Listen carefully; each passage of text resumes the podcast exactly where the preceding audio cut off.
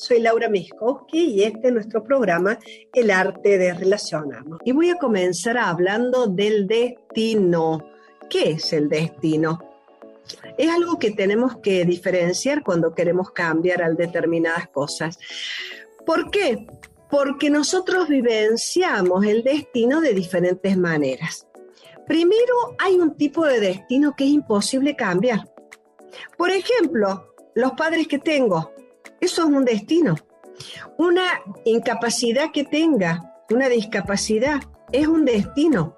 También el país que hemos nacido, yo misma, que soy cordobesa, es un destino ser cordobés porque el cordobés tiene una impronta totalmente diferente que el salteño o que el porteño y nacer en lugares en donde es más llano y, por ejemplo, las personas que nacen en el Caribe son diferentes a las personas que nacemos en, en provincias mediterráneas. Y más adelante lo vas a ver a esto. ¿Por qué? Porque hay un destino que tiene que ver con lo climático, por ejemplo. Ya te lo nombro. Bueno, eh, no es lo mismo, te dije, ser un cordobés, un tucumano, un argentino o un alemán. Y a veces nosotros rechazamos e intentamos cambiar este destino. Por ejemplo, cambiar a nuestros padres o decir, ah, no, este deja de ser mi padre, deja de ser mi madre, y esto termina en un conflicto. ¿Por qué termina en un conflicto? Porque cuando tratamos de defendernos de nuestro destino, del que no se puede cambiar, nos volvemos débiles. Y cuando una persona está ante su destino, el destino que no puede cambiar, es necesario estar en sintonía con eso estar ni siquiera en una aceptación, sino estar en una concordancia y coherencia con eso que es mi destino. Y entonces me hace fuerte ser de Córdoba y Argentina y no me hace fuerte si yo quiero ser, no sé, este, brasilera, por ejemplo. Eh, bueno, crecemos fuertes y esto tiene una consecuencia amplia en todas nuestras relaciones cuando nosotros asentimos al destino que no se puede cambiar. Un ejemplo importante en esto es la relación de pareja. ¿Por qué? Porque cada uno de nosotros eh, tiene un destino diferente y a veces, ya muchas veces lo he dicho, venimos de dos mundos diferentes y a veces queremos cambiar al otro o queremos que sea o con un destino diferente al que tiene. Y si esa parte se defiende ante lo que el otro es, bueno, el amor en esa relación está en peligro. Pero cuando miramos al otro y respetamos el destino del otro tal cual es, comienza a aparecer un amor que es mucho más profundo y la confianza entrelaza el vínculo desde otro lugar. Entonces, estar de acuerdo con este destino que no se puede cambiar es fundamental y lo aceptamos así, tal cual es. Ahora, vamos a ver que también hay otro tipo de destino, ¿no? El destino que tiene que ver con las implicancias. Hablamos en el programa anterior de implicancias y lealtades. Bueno, ¿a qué me refiero? Me refiero a que podamos estar implicados o entramados con el destino de algún miembro de la familia. Y eso es algo absolutamente invisible que solo podemos reconocer por los efectos que tiene o por los conflictos que nos pueda causar. Por ejemplo, hay padres que tienen implicancias que son propias y que por lealtad se vuelve destino para un hijo. Y entonces más tarde, cuando los hijos podemos reconocer estas implicancias que son de nuestros padres y hacemos un movimiento interno de crecimiento, logramos de cierta manera separarnos de ese destino que no es el nuestro. Este destino diría a veces, o mejor diría muchas veces, está a la espera de una solución está a la espera de una solución. Y con el trabajo de las constelaciones familiares nos es posible ver el destino de una persona y nos es posible, eh, y lo he podido comprobar, que si de pronto nos inclinamos ante ese destino sin querer cambiarlo, se asoma en el trabajo de las constelaciones familiares alguna verdad o algún movimiento que nos permite eh, mostrar la salida de esa implicación. Quizá es dar un impulso, un impulso nuevo a ese campo de información que se acaba de desplegar. Y eso realmente se vive como una gracia, como un regalo, ¿no? Bueno, estos son dos tipos de destinos distintos entonces, el que no se puede cambiar y el que permite un cambio con un proceso interno de transformación. De este tema, de las implicancias y de las lealtades, eh, e hice mucha distinción en el programa anterior cuando hablamos de las huellas y de la relación con el entorno, pero lo voy a volver a tocar como específicamente en este ciclo de cómo nos relacionamos con nuestra eh, evolución. Profundizaremos este aspecto a la hora de transformarnos porque la transformación significa ir más allá de estas lealtades y de estas implicaciones y es un acto existencial, como te lo dije en el último programa, que depende mucho de la manera en que yo me relaciono con mi propia evolución. Ahora, hay un tercer destino.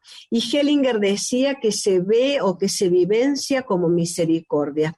Por ejemplo, y ahora vuelvo a lo que te decía, no es lo mismo nacer en el Caribe que nacer aquí en, una ciudad mediterránea.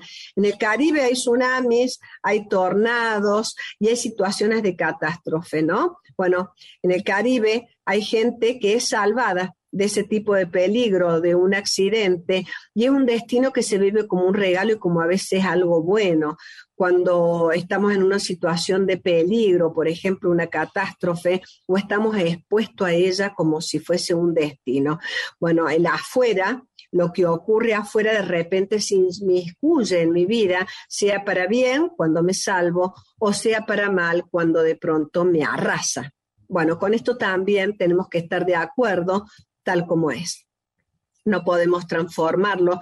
Y en este punto es muy importante porque a veces cuando recibimos un regalo de destino, como por ejemplo salvarnos de una catástrofe, catástrofe, perdón, o supervivir a un accidente, la culpa nos lleva quizá a una expiación ciega en donde eh, tenemos como una culpa de haber eh, sobrevivido que nos va a traer un conflicto posterior y vivir un destino que quizá no sea el nuestro.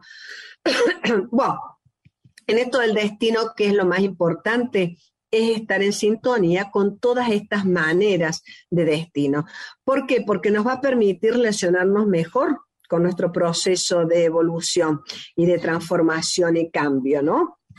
En lo profundo, en lo profundo, es estar en sintonía con la vida, en definitiva, tal como es, y con todo lo que la vida acompaña.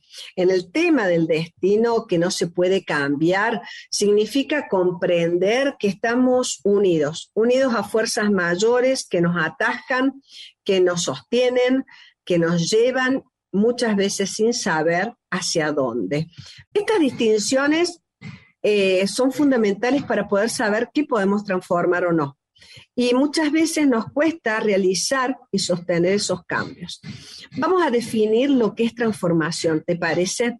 Bueno, y, hablando de transformación personal sobre todo, quiero hacer eh, una fina, eh, digamos, línea porque hay muchas transformaciones, así como hay muchas eh, resistencias, así como hay muchas cuestiones, pero la transformación personal y el crecimiento de una persona, yo siento que es un derecho de nacimiento y es algo que nos permite saber que no somos seres acabados.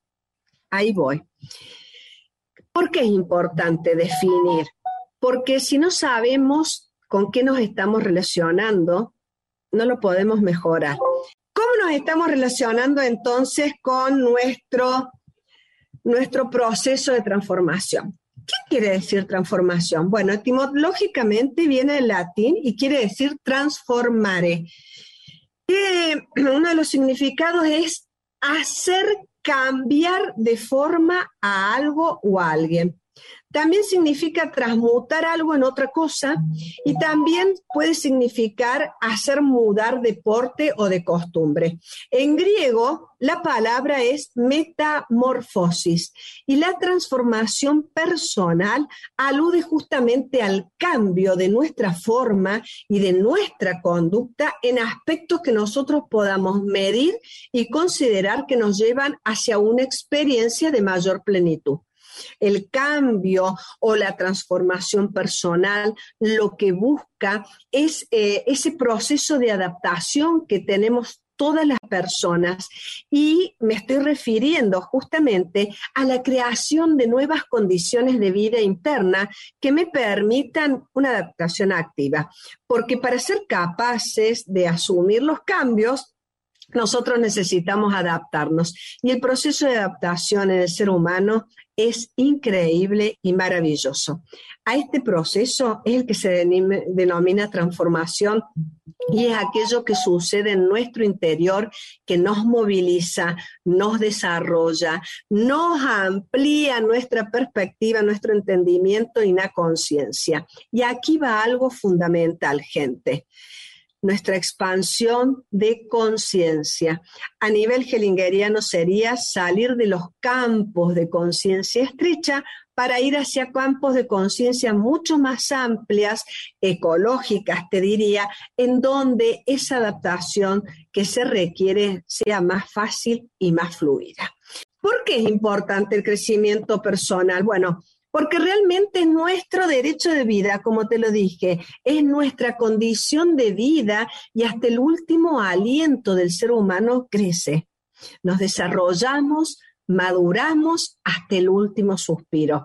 Y el crecimiento y la transformación personal es fundamental en el ser humano por una serie de razones que vamos a ir viendo en estos cuatro programas. Sobre todo, ¿Por qué? Porque nos permite mejorar nuestra salud y eso en todos los sentidos, física, emocional, intelectual, espiritual y por ende la salud relacional y de nuestra comunidad en lo social.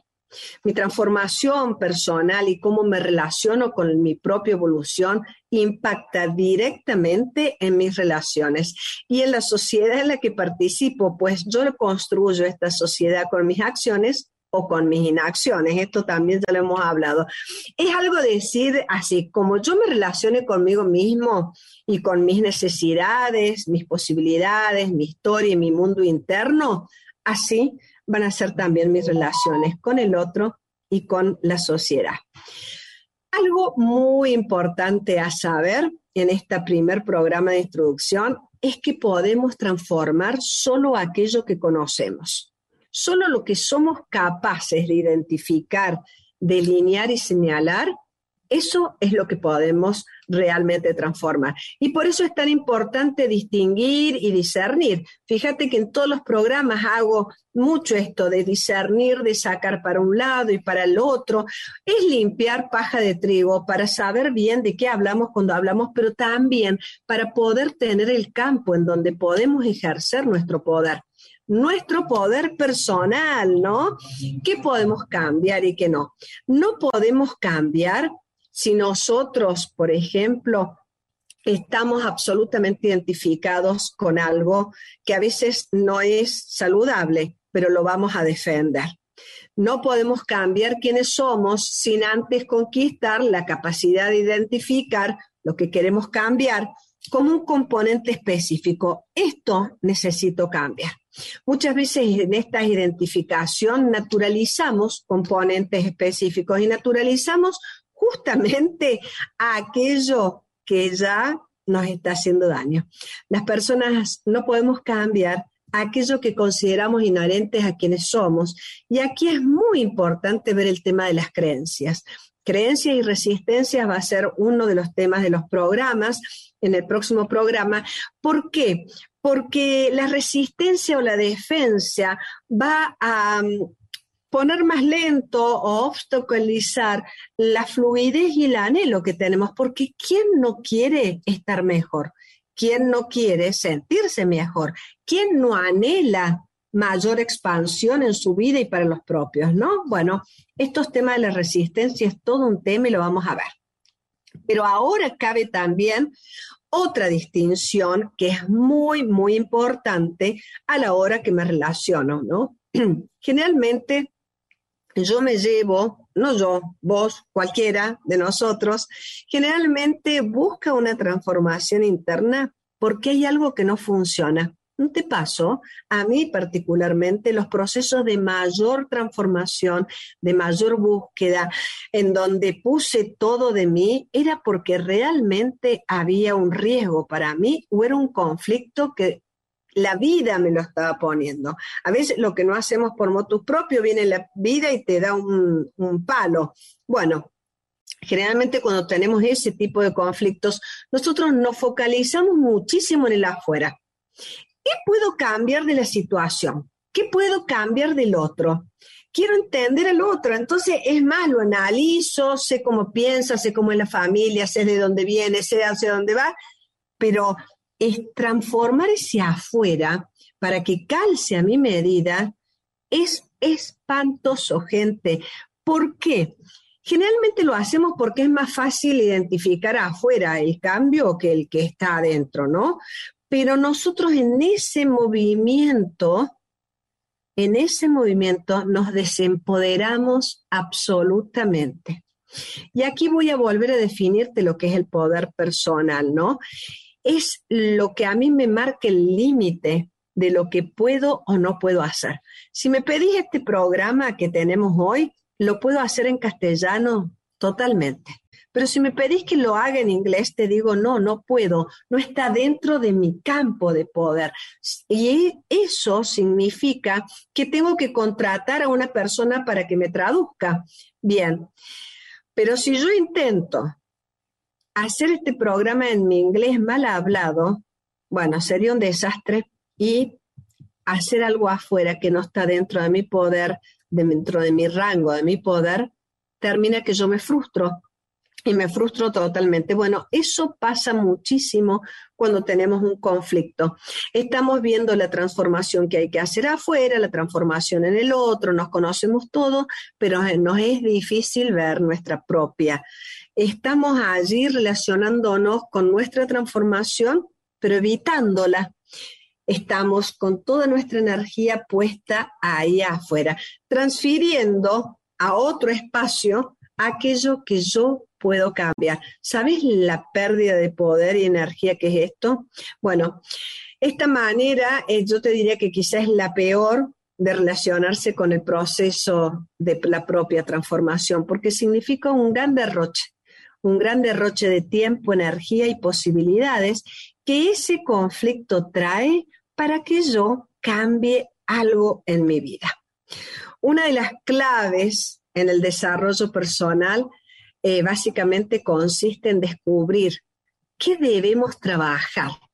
Y ahora te hago una distinción. Puedes trabajar en lo que no funciona o trabajar en lo que sí está bien. Y son dos maneras también de relacionarme con mi proceso interno. Porque yo puedo ver, solucionar historia y demás, ya vamos a hablar de eso, ahí se dan las creencias, rehacer creencias, limpiar lealtades, eh, sanar implicaciones, em, tener, vencer resistencias, eh, resolver disonancias que tengo, todo eso es un trabajo como de sacar yuyo del jardinero, ¿no? Pero hay otra forma también en que me puedo relacionar con mi proceso de evolución y transformación, que es el trabajo del jardinero que siembra. Hay uno que saca yuyo y limpia, pero hay otro que planta hermosas flores. Bueno, ese trabajo también es el de poder distinguir mis capacidades, mis habilidades, los hábitos que yo tengo que desarrollar. Y de esto hemos hablado también, pero te lo voy a reiterar, para entender cómo este cambio se puede hacer y es la parte fundamental para poder sostener tu proceso de evolución y tu cambio de conducta. El cerebro, querido amigo, no sabe olvidar. Y esa función de repetir es una opción que se basa en usar mucho la misma conducta. No sabe olvidar, el cerebro sustituye. Entonces, nosotros tenemos que tener una intención consciente de armar un nuevo circuito neuronal para que una nueva conducta adquiera un peso, un peso neuronal hasta que sea más competente que la anterior.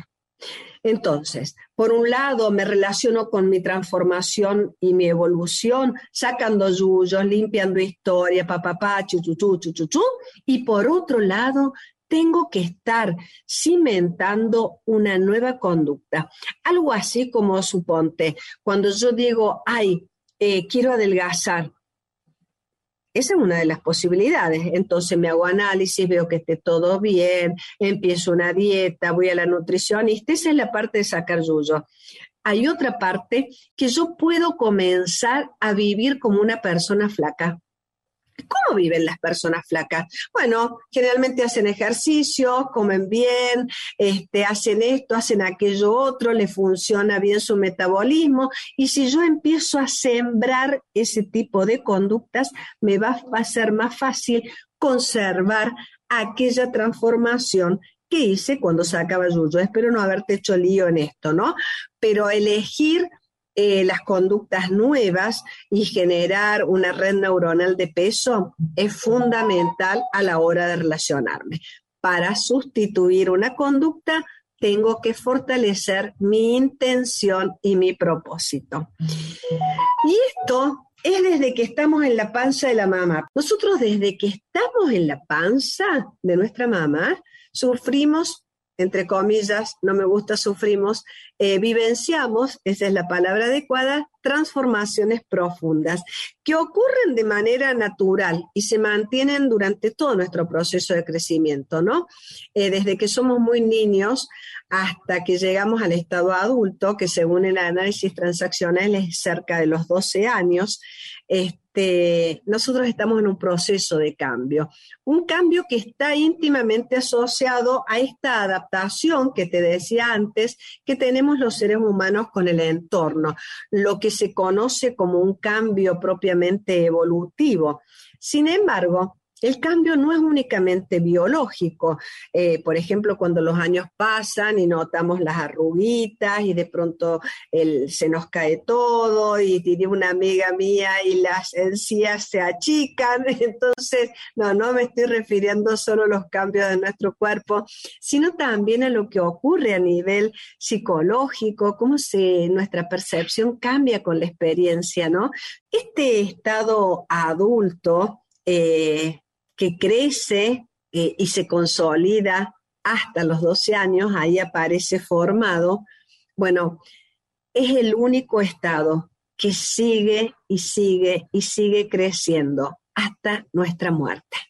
Nosotros incorporamos nuevos conocimientos, aprendemos y reaprendemos a interpretar lo que sucede a nuestro alrededor, en nuestro interior, sobre todo las emociones, las creencias continuo.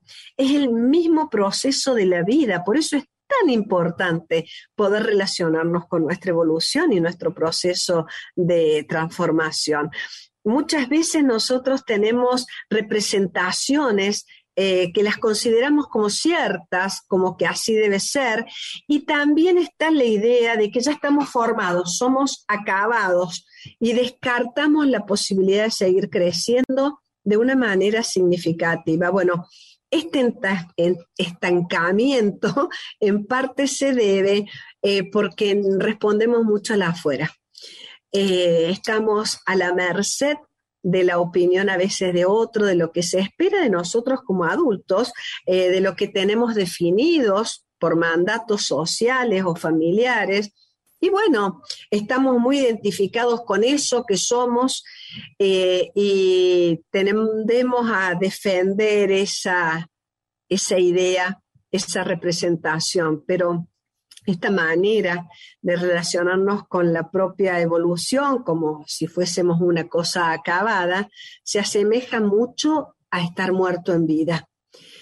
Se asemeja mucho como a un no futuro, a una no evolución. La vida con esto de la transformación y la evolución nos desafía, nos desafía mucho, pero en ese desafío es como una zanahoria en este transitar.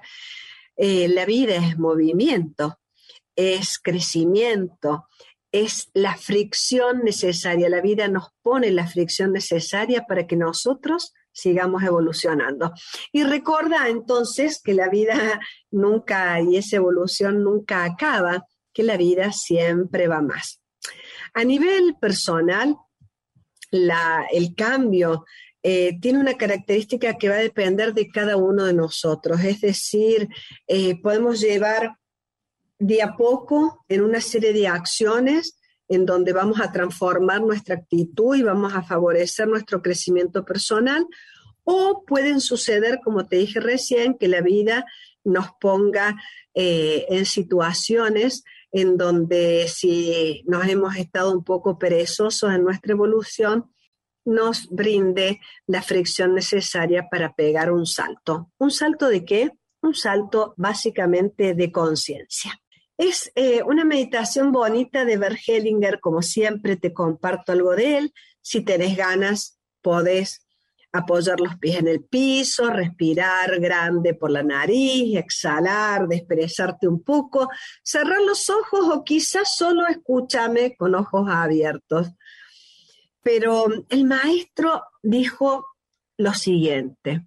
El título de esta meditación se llama El amor al destino. El destino se nos presenta en cualquier persona con la que nos relacionamos. Cada una de estas personas se convierte en destino para nosotros y nosotros en destino para ellas. Por lo tanto, el amor al destino significa amar tanto el destino que se me presenta en el otro, que me enriquece, me desafía y también me golpea a través de él. También significa amar al destino que me enriquece, desafía y muchas veces también golpea el otro a través de mí. De este modo, todo encuentro con otras personas se convierte en más que un mero encuentro entre ellas y yo. Se convierte en un encuentro de destinos que actúan detrás del otro y detrás de mí. Pueden ser destinos gozosos o dolorosos. Pueden estar al servicio del crecimiento o de la delimitación, dando o arrebatando la vida. Así pues, el amor al destino es el amor último, que exige lo último, da lo último y toma lo último. En él nos superamos. Este párrafo está en la página 143 de los, del libro Los órdenes del amor. Es de Bergeliger, la editorial es Alma Lepic y me pareció acertado para cerrar el día de hoy porque así nos vamos relacionando en la transformación profunda que cada uno encara personalmente sobre sí mismo en un movimiento interno que nos permita adaptarnos mejor con la transformación del otro con su propio movimiento interno. Así vamos creciendo juntos en este destino en el que unos a otros nos damos y nos superamos y nos encontramos en un chispazo de almas para mejor crecer, para una oportunidad de crecimiento.